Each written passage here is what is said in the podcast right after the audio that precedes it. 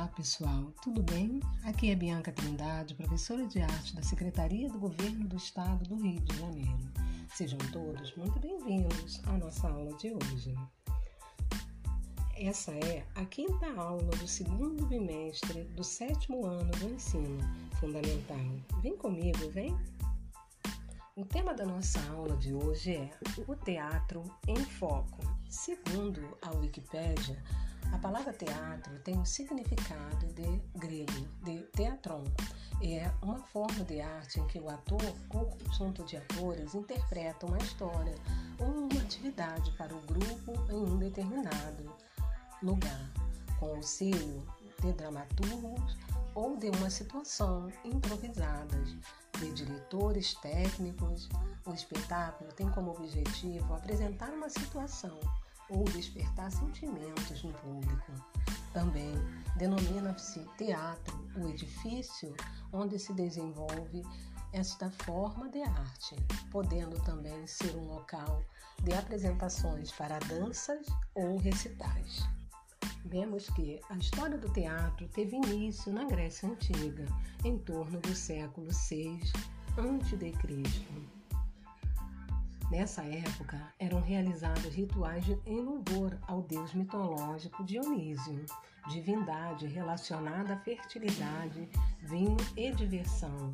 Assim, o teatro surge nesse contexto, em consequência dessas festas.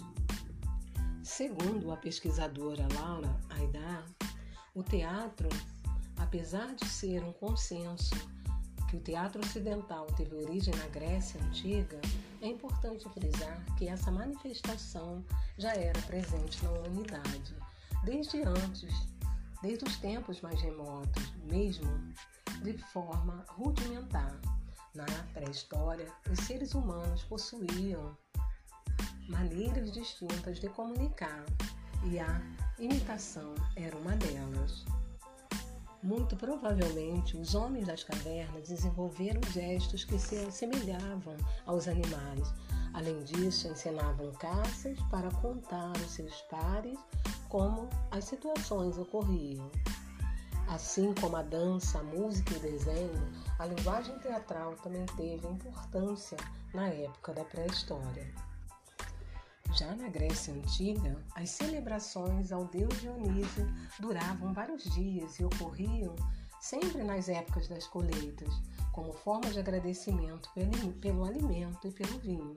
A participação dos cidadãos era intensa e havia uma espécie de procissão que levava o nome de Ditirambo. Depois surgiu o coro, um conjunto de pessoas cantavam e dançavam em homenagem a Dionísio.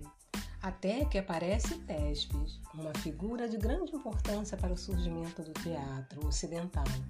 Segundo consta na história, esse homem participava de um desses rituais, quando um dado momento resolveu vestir uma máscara e dizer que era o próprio deus Dionísio, iniciando assim um diálogo com o coro. A ousadia de tal atitude fez com que Tespes fosse reconhecido como criador do teatro e o primeiro ator e produtor teatral. Mais tarde, essa linguagem artística foi evoluindo e influenciou fortemente o teatro romano e a outras culturas.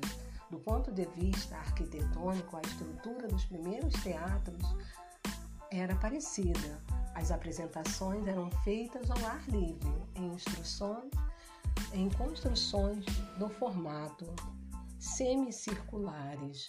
Havia um espaço para as representações, chamados de, de orquestras.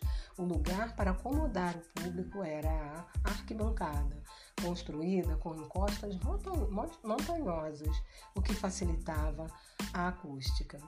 O palco era o local onde os atores se apresentavam para a apresentação e guardavam os seus figurinos e os objetos cenográficos.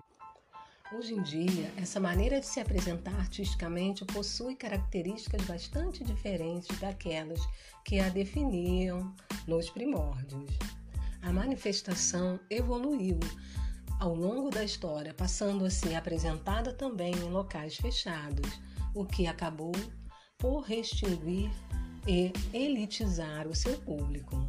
As formas de atuação se transformaram e o objetivo dos espetáculos também, sendo possível encontrar várias vertentes teatrais atualmente. Terminamos por aqui, mas não deixe de pesquisar mais sobre o teatro. Acesse os links e até a próxima aula. Um grande abraço.